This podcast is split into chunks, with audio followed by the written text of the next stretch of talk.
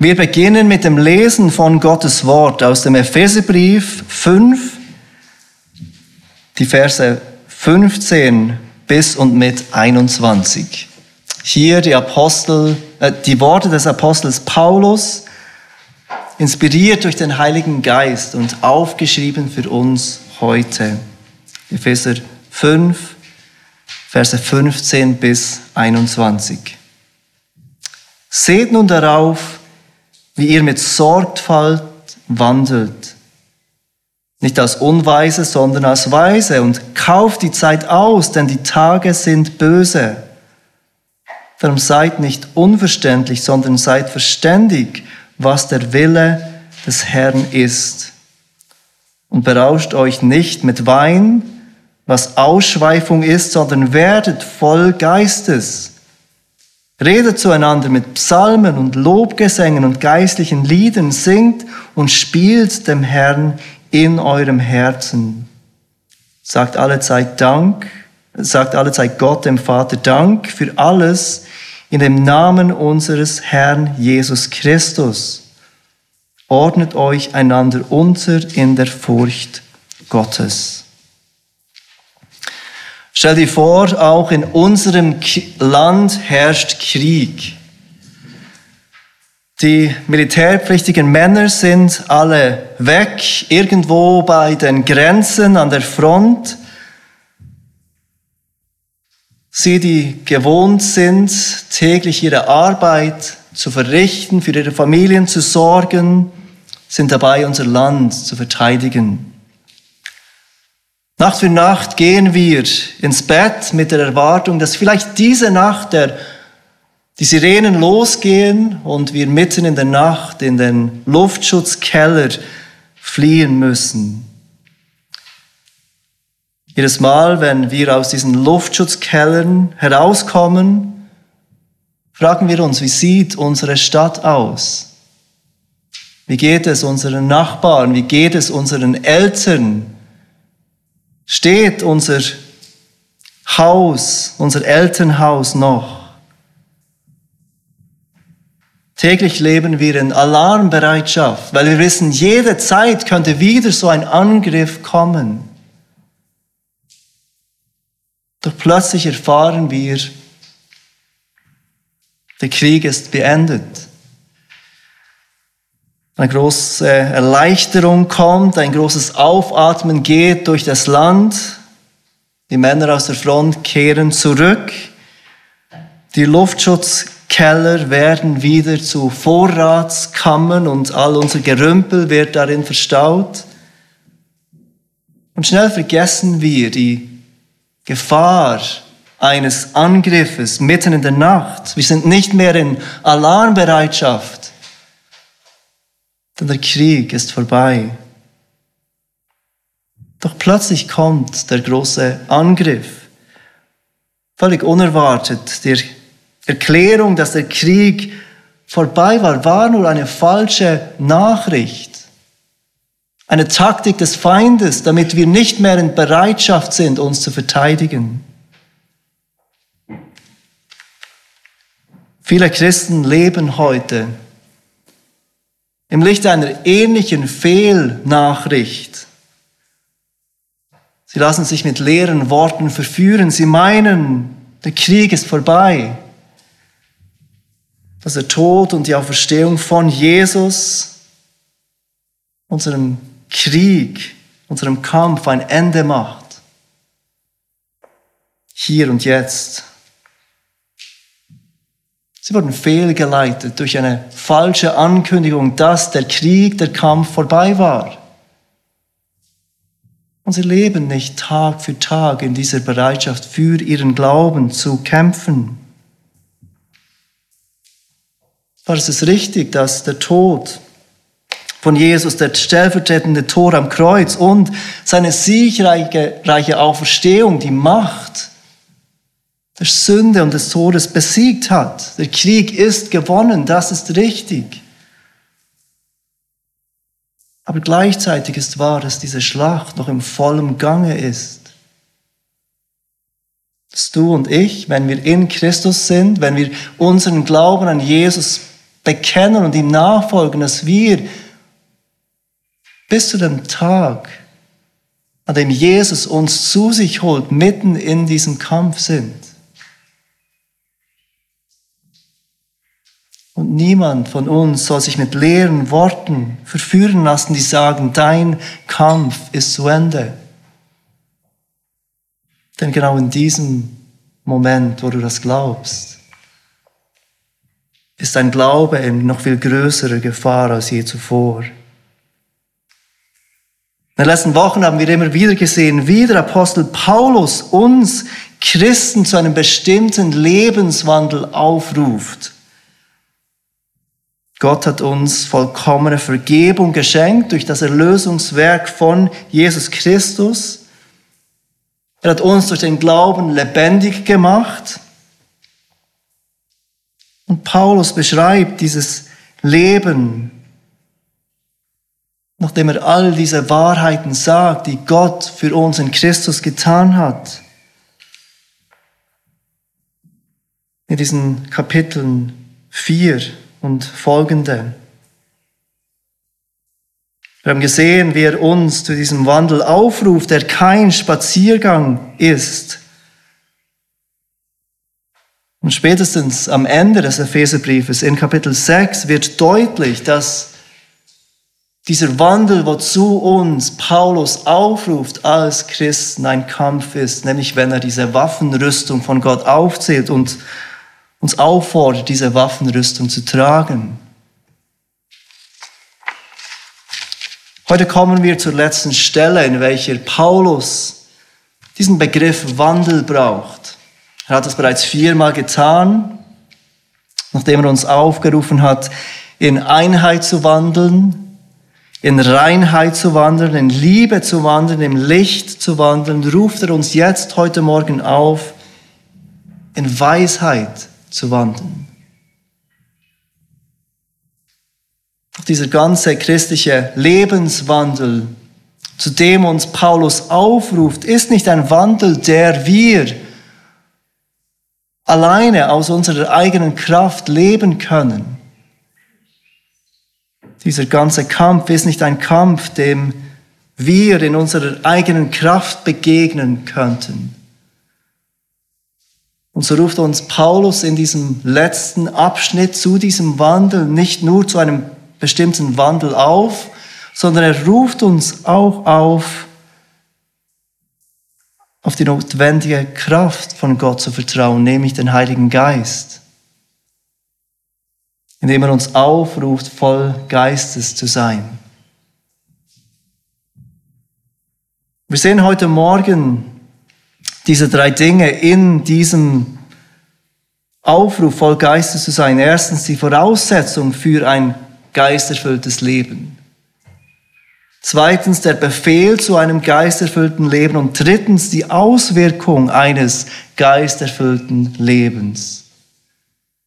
Diese drei Punkte der Predigt von heute Morgen, die Voraussetzung für ein geisterfülltes Leben, der Befehl zu einem geisterfüllten Leben und die Auswirkung eines geisterfüllten Lebens. Wenn wir noch einmal die Verse 15 bis 17 lesen, dann sehen wir, wie dort Paulus uns Voraussetzungen nennt, die zu diesem geisterfüllten Leben notwendig sind. Seht nun darauf, sagt Paulus, wie ihr mit Sorgfalt wandelt, nicht als Unweise, sondern als Weise, und kauft die Zeit aus, denn die Tage sind böse. Darum seid nicht unverständig, sondern seid verständig, was der Wille des Herrn ist. Paulus ruft uns in diesen drei Versen auf, diese Voraussetzungen für dieses geisterfüllte Leben zu beachten. Und er sagt erstens, dass dieses Leben, dieses geisterfüllte Leben eine bewusste Entscheidung braucht. Und das nicht nur einmal, sondern immer wieder. Er sagt, es muss mit Sorgfalt gelebt werden. Vers 15.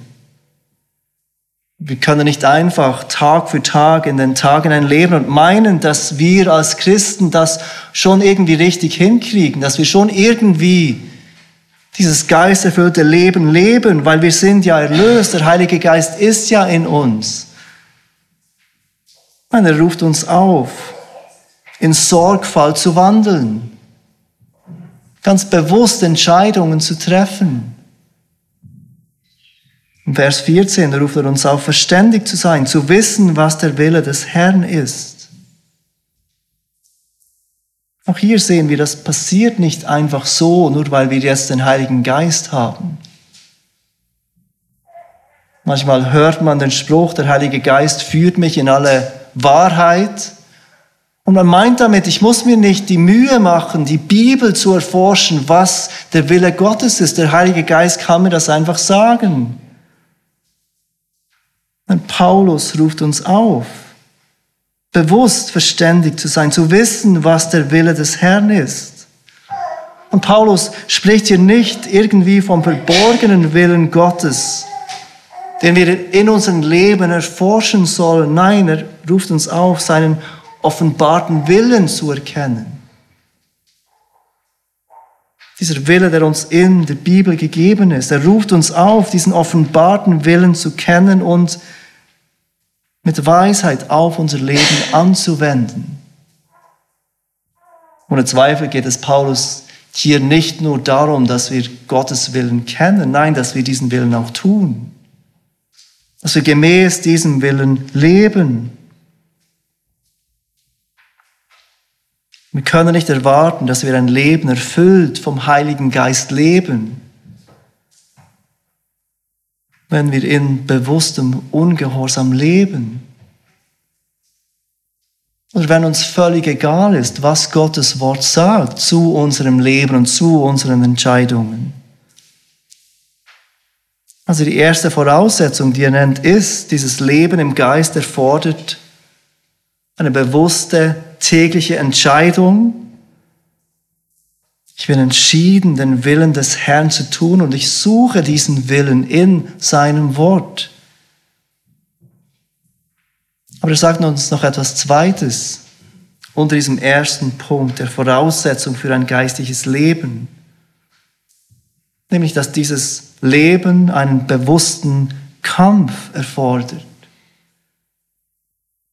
Denn die Tage arbeiten gegen diesen, dieses Leben der Weisheit, zu dem er uns aufruft. Vers 16, und kauft die Zeit aus, denn die Tage sind böse. Das meint Paulus mit diesem Ausdruck, die Tage sind böse, kauft die Zeit aus. Der Begriff kauft aus beschreibt das Freikaufen von etwas. Man brauchte das beispielsweise bei einem Sklaven, der jemandem gehörte, und man konnte diesen Sklaven freikaufen. Bezahlte einen Preis, dann gehörte diesen Sklaven mir oder er konnte sich die Freiheit kaufen. Was Paulus im Vers 16 beschreibt, ist diese Tatsache, dass dieses ganze Weltsystem, die Tage, die Zeit, gegen dieses Leben im Geist arbeiten. Es geschieht nicht einfach so. Das Leben, wie es funktioniert in dieser Welt, hilft dir nicht einfach so dabei, ein Leben im Geist zu leben. Nein, es arbeitet aktiv dagegen. Und genau deshalb müssen wir dafür kämpfen. Wenn wir ganz einfach in den Tag hineinleben, dann werden wir nicht ständig aufgefordert, zum Beispiel zu prüfen, was der Wille des Herrn ist. Nein, du wirst ständig aufgefordert, was ist dein Wille? Was möchtest du? Was ist für dich wichtig? Was stimmt für dich? Und so müssen wir täglich dagegen kämpfen. Wenn wir einfach so durch den Tag leben, dann werden wir nicht immer und immer wieder ermutigt, Zeit für Gottes Wort zu nehmen und Zeit im Gebet, in Gemeinschaft mit Gott zu verbringen. Die Zeit geht einfach so davon. glaube, ihr merkt dies alle, wenn ihr euch nicht bewusst Zeit nehmt für Gottes Wort, fürs Gebet, dass diese Zeit nicht einfach so kommt und geschieht.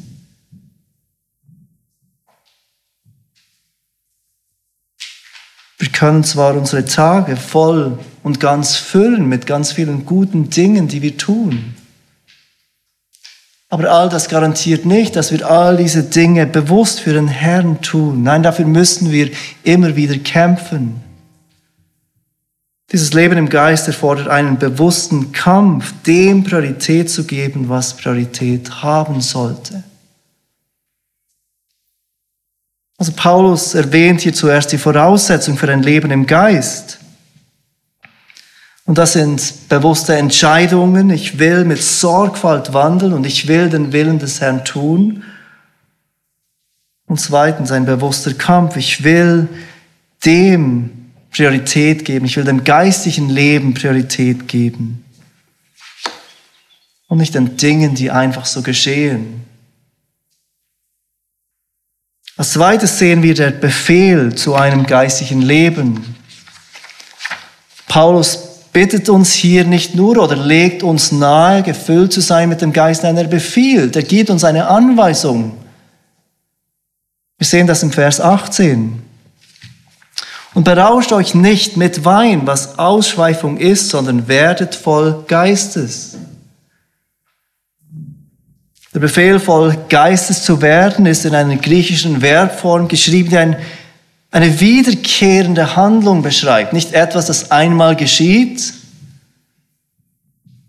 wie zum Beispiel als Jesus bei dieser Hochzeit war und sagte, füllt diese Krüge mit Wasser und er verwandelt sie in Wein.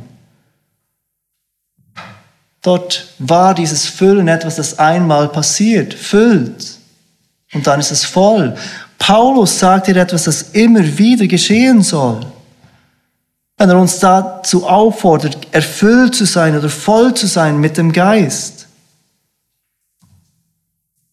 Das ist ganz wichtig hier, dass wir verstehen, dass Paulus diesen Christen nicht befiehlt, den Heiligen Geist zu erhalten, dass sie eigentlich den Heiligen Geist noch gar nicht haben und jetzt befiehlt er ihnen, den Heiligen Geist neu zu erhalten.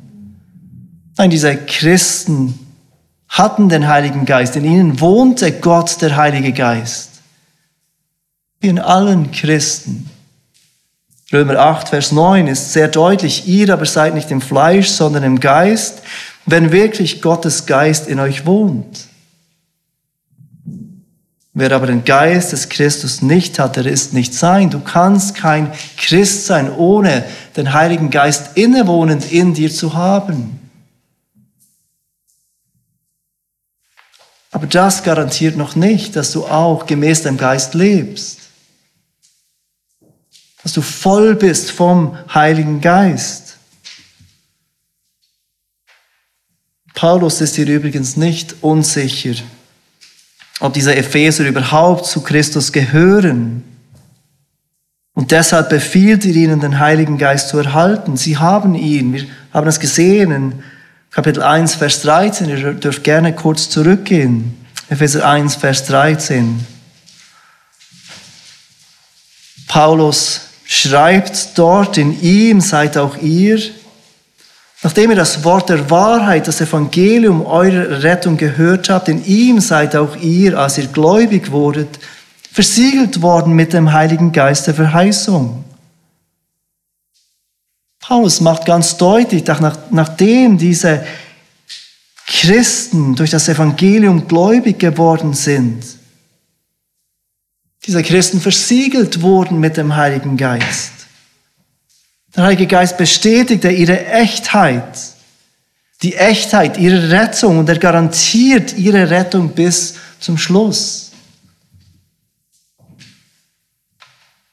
Diese Christen in Ephesus, wie alle Christen heute, hatten den Heiligen Geist.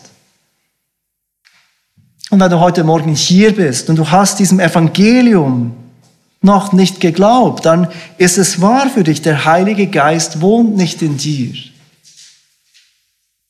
Und Paulus befiehlt dir nicht, voll Geistes zu werden, Nein, dieser Befehl ist an Christen gerichtet. Paulus würde dich auffordern, dem Evangelium zu glauben. Das Evangelium ist die gute Nachricht, dass obwohl du gegen Gott, deinen Schöpfer, rebelliert hast,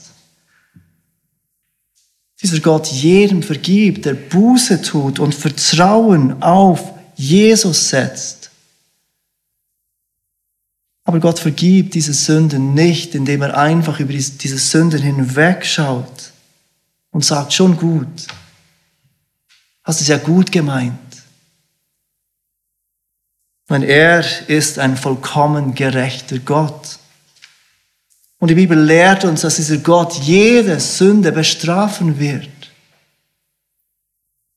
Jede Tat, die du einmal getan hast, die nicht gemäß dem Willen Gottes ist, jeder Gedanke, den du einmal gedacht hast, der Gott nicht ehrt, wird bestraft werden. Gott wird nicht über irgendeine Sünde einfach hinwegsehen. Denn er ist ein gerechter Gott. Und er ist seinem eigenen Gesetz und Charakter nicht untreu. Aber in seiner Gnade sandte Gott seinen Sohn in die Welt, Jesus Christus. Und dieser lebte ohne nur eine Sünde zu begehen. Jeden seiner Gedanken ehrte Gott, jede seiner Taten ehrte Gott. Doch schlussendlich wurde er verurteilt zur Todesstrafe und bezahlte dort an diesem Kreuz durch seinen Tod für die Sünden von all denen, die einmal glauben würden. Meine Sünde und jede Sünde von jedem, der einmal glaubt, wurde auf Jesus gelegt und er wurde dafür bestraft. Und jetzt nimmt Gott jeden an, der durch Buße und Glaube zu ihm kommt. Genau dies haben diese Epheser geglaubt. Sie hatten Buße getan über ihre Sünden, sie vertrauten auf Jesus, sie wurden versiegelt mit dem Heiligen Geist. Und trotzdem ruft sie Paulus auf, wie auch uns heute Morgen, werdet immer wieder voll Geistes. Es ist nicht getan mit deiner Neugeburt. Werde immer wieder voll Geistes. Nun, wie geschieht dies? Wozu ruft uns Paulus hier auf? Was befiehlt er uns, wenn er sagt, werdet voll Geistes? Es ist interessant, dass Paulus hier eigentlich keine weiteren Anweisungen gibt, dass er irgendwie annimmt, diese Christen wüssten, was er genau meint. Es wäre klar für sie, wenn er sie auffordert, werdet voll Geistes. Was genau er damit meint. Ich bitte euch kurz, den Kolosserbrief aufzuschlagen. Der Kolosserbrief ist ein Brief, der in ganz vielen Dingen ähnlich ist wie der Epheserbrief. Wir finden dort viele ähnliche Aussagen wie auch im Epheserbrief. Und auch zu diesem voll Geistessein finden wir etwas, das uns hilft zu verstehen, was Paulus meint. Wir finden es im Kolosser 3, die Verse 16 bis 17.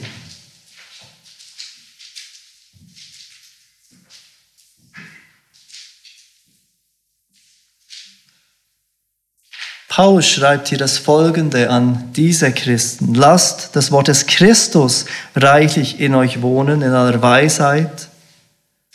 Lehrt und ermahnt einander und singt mit Psalmen und Lobgesängen und geistlichen Liedern dem Herrn lieblich in eurem Herzen. Und was auch immer ihr tut, in Wort oder Werk, das tut alles im Namen des Herrn Jesus Christus und dankt Gott dem Vater durch ihn.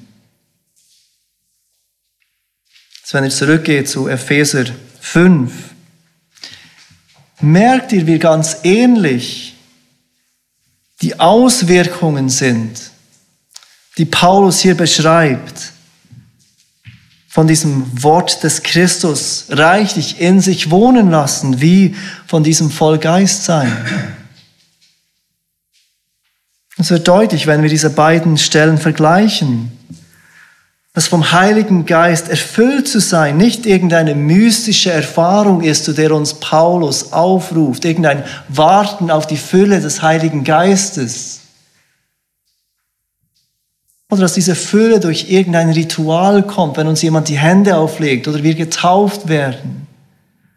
Oder wir gewisse Musik hören und singen im Lobpreis. Wenn der Geist Gottes wirkt durch das Wort Gottes, sehen wir durch die ganze Bibel hindurch. Dieses Wort des Christus, das Wort Gottes soll reichlich in uns wohnen. Es soll in uns sein, in unseren Herzen. Und genau so werden wir voll Geistes. Hier ist es, wie wir es in unserem Glaubensbekenntnis zusammenfassen. Ist im Artikel 10 aus dem Glaubensbekenntnis der Immanuel-Gemeinde, das Wirken des Heiligen Geistes ist der Titel dieses Artikels 10. Und wir bekennen gemeinsam als Gemeinde Folgendes. Der Heilige Geist wirkt durch das von ihm inspirierte Wort, die Bibel. Die Wiedergeburt durch den Heiligen Geist geschieht durch die Verkündigung des Evangeliums mit dem Heiligen Geist erfüllt zu sein, geht damit einher, vom Wort Gottes erfüllt zu sein. Wie kommen Christen auf das? Indem wir den Kolossebrief Kapitel 3 und den Epheserbrief Kapitel 5 vergleichen und sehen, dass Paulus dort vom Gleichen spricht. Von diesem Vollsein mit dem Heiligen Geist, beziehungsweise dem Vollsein mit dem Wort des Christus, der Bibel. Und wie wohnt dieses Wort des Christus in uns? Wenn es das ist, wozu Paulus uns eigentlich aufruft, lasst dieses Wort des Christus in euch wohnen reichlich. Werdet voll Geistes. Wie tun wir das? Wie kommt dieses Wort des Christus in der Bibel in uns hinein? Und das Erste ist ganz sicher das Lesen von Gottes Wort. Wir lesen Gottes Wort und wir lesen es wieder und wieder. Aber ganz sicher kann das nicht alles sein, denn wir können Gottes Wort lesen und lesen und lesen und überhaupt nicht voll vom Heiligen Geist sein. Dieses Wort kann unsere Gedanken füllen. Wir können Argumente haben mit Leuten, aber es kann überhaupt nicht unser Herz oder unser Verhalten irgendwie beeinflussen. Das Lesen von Gottes Wort ist das Erste, aber nicht das Einzige, das wir tun, um voll von Gottes Wort zu werden. Es ist genauso wichtig, dass wir über Gottes Wort nachdenken, dass wir meditieren darüber, dass wir uns Gedanken machen, was haben wir gerade gelesen? Was sagt uns Gott in diesem Text? Was bedeutet dieser Text für mich heute? Wir lesen Gottes Wort und wir denken über Gottes Wort nach. Wir meditieren darüber. Wir lassen es tief in unsere Herzen sinken.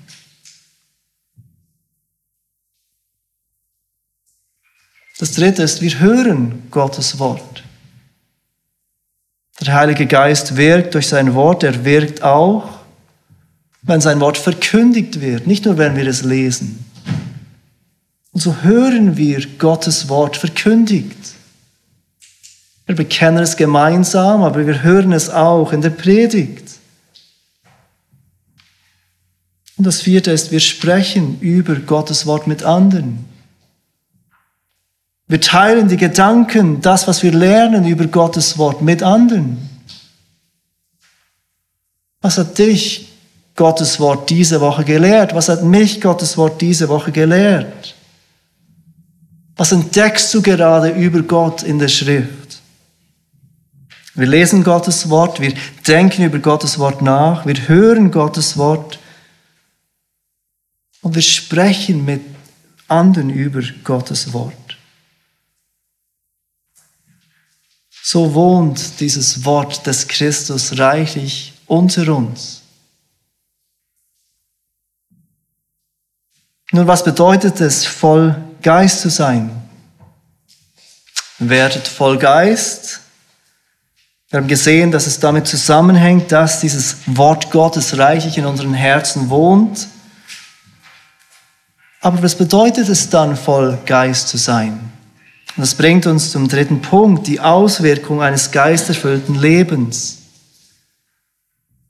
Paulus sagt in diesen letzten Versen von diesem Abschnitt nicht alles, was es zu sagen gibt über das geisterfüllte Leben, wie sich das geisterfüllte Leben auswirkt. Wir haben andere Stellen, die uns von der Frucht des Geistes erzählen, wo wir sehen, wie wirkt der Heilige Geist in unserem Charakter. Aber Paulus ist ganz sicher, ganz bewusst, indem er diese Dinge, die wir gleich sehen werden, erwähnt. Paulus schreibt diesen Brief an Gemeinden und er sagt all diese Dinge im Kontext von lokalen Gemeinden. Und so sind diese vier Dinge, die er gleich auflistet, ganz wichtig für das Leben im Geist innerhalb der Gemeinde. Zuerst wollen wir uns kurz den Kontrast anschauen, der Paulus macht im Vers 18. Denn ich glaube, das hilft uns zu verstehen, was Paulus nicht meint, wenn er von diesem voll Geistessein spricht. In Vers 18 sagt er zuerst, und berauscht euch nicht mit Wein, was Ausschweifung ist, sondern werdet voll Geistes. Es ist wichtig, dass wenn wir über dieses Vollsein mit dem Geist denken, wir nicht an Flüssigkeit denken.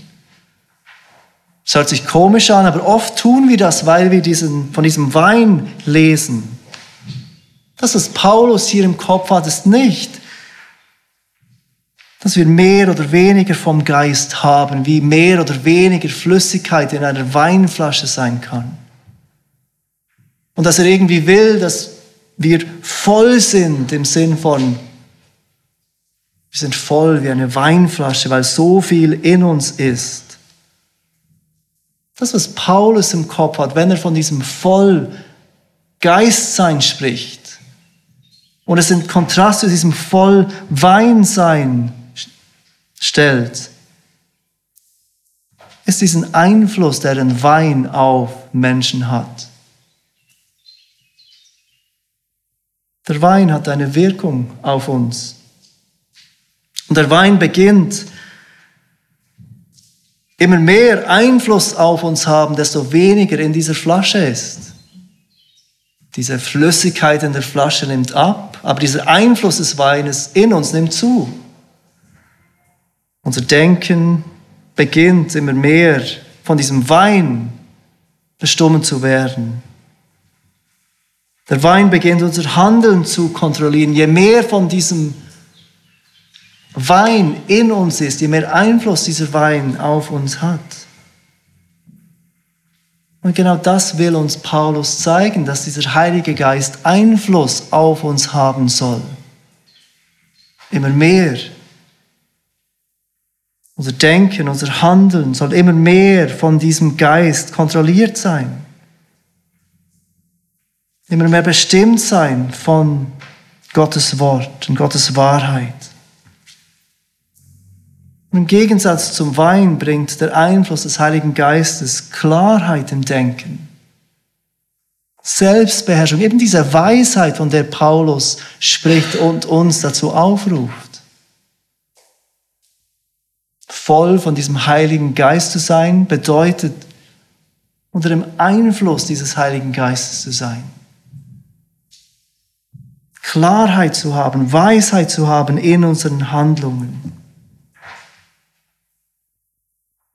Doch dann listet Paulus vier Dinge auf in den Versen 19 bis 21, in welchen er beschreibt, an was er denkt, wenn er uns aufruft zu dieser Fülle im Geist. Wie er sich das vorstellt, wenn dieser Heilige Geist Einfluss auf uns nimmt. Und das Erste, was wir sehen, ist gemeinsame Anbetung. Vers 19, redet zueinander mit Psalmen und Lobgesängen und geistlichen Liedern. Im Deutsch macht es fast den Anschein, als würde Paulus uns auffordern, voll Geistes zu sein. Und dann ruft er uns auf zu vier weiteren Dingen, die er uns sagt, tut das, genau gleich wie seid voll Geistes. Aber im Griechischen wird klar, dass diese vier Dinge Resultate sind von diesem voll Geistes sein. Redet zueinander mit Psalmen und Lobgesängen und geistlichen Liedern. Das ist das erste Resultat, wenn wir voll Geistes sind. Ich glaube, Paulus beschreibt damit die gemeinsame Anbetung, das, was passiert, wenn wir zusammenkommen als Gemeinde. In diesem ganzen Brief, ich habe es vorhin schon erwähnt, hat Paulus die Gemeinde, die lokale Gemeinde im Blick und immer wieder spricht er vom Auferbauen der Gemeinde. In Kapitel 4 hat er diese Gaben erwähnt, die Gott der Gemeinde gibt, damit Gemeindeglieder ausgerüstet werden.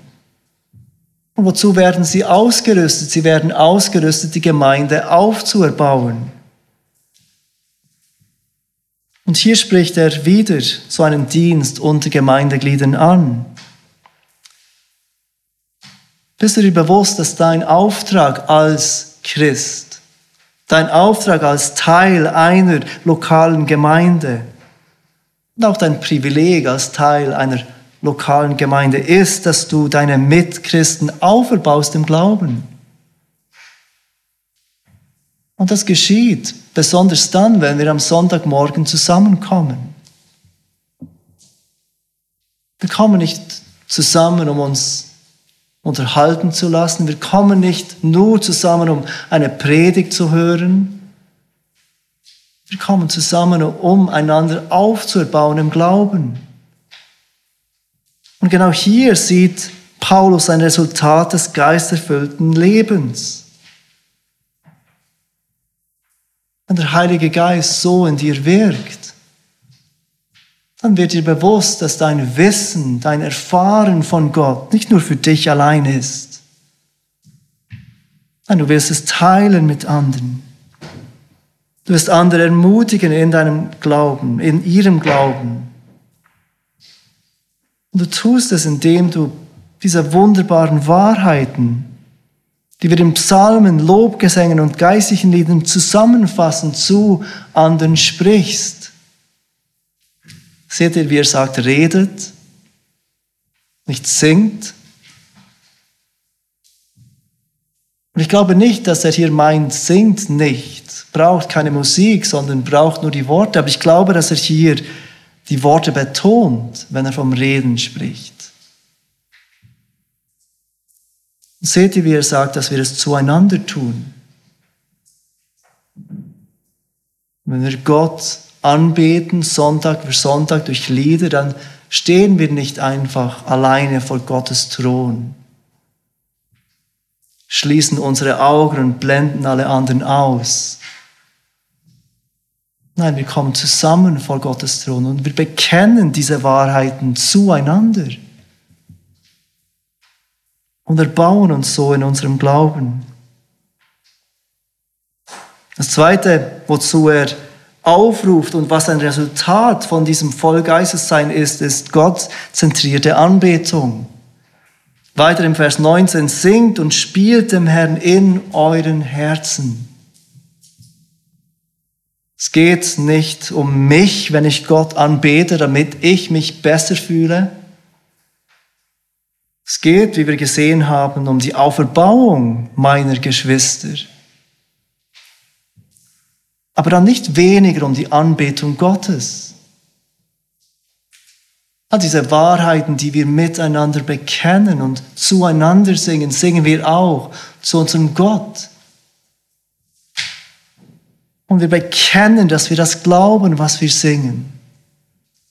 Dass wir ihn lieben dafür, dass wir ihn loben dafür. Drittens erwähnt er Dankbarkeit. Vers 20 sagt, alle Zeit Gott, dem Vater, Dank für alles in dem, in dem Namen unseres Herrn Jesus Christus. Und auch dies sagt er wieder in Bezug auf die Gemeinde, glaube ich. Es ist so einfach, als Gemeinde undankbar zu werden füreinander, ist es nicht.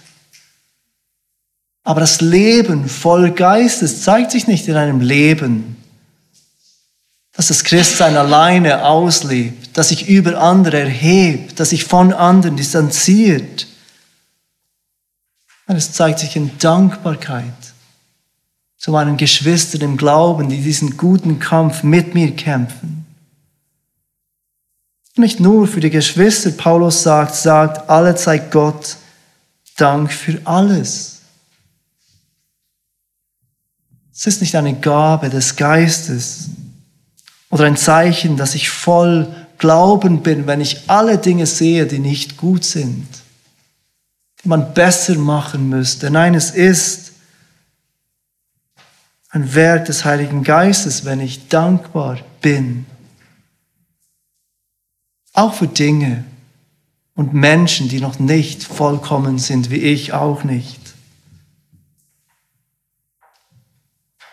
Und viertens und letztens, Paulus sagt, dass die Auswirkungen eines geisterfüllten Lebens Unterordnung ist. Vers 21, ordnet euch einander unter in der Furcht Gottes. Wenn der Heilige Geist unsere Herzen erfüllt, wenn unser Denken und Handeln immer mehr bestimmt ist vom Heiligen Geist, von Gottes Wahrheiten, dann zeigt sich das, indem wir uns unterordnen. Ordnet euch einander unter in der Furcht Gottes. Überrascht es dich, dass eine Auswirkung des geisterfüllten Lebens die Unterordnung ist? Haben wir nicht manchmal das Gefühl, dass wenn wir reif sind im Glauben, dass wir desto reifer wir sind, desto unabhängiger wir sind. Paulus davon spricht, dass wir uns einander unterordnen sollen, dann bedeutet das nicht, dass es in der Gemeinde und im Leben von uns Christen keine Autoritäten mehr gibt. Dass alle auf gleicher Ebene sind, dass sich deshalb alle einander unterordnen muss, müssen und niemand jemandem spezifisch. Nein, das meint Paulus nicht. Und wir werden es die nächsten Male sehen, wenn er ganz konkret sagt, Beispiele gibt, wie sich dieses geisterfüllte Leben zeigt in der Familie, im Beruf,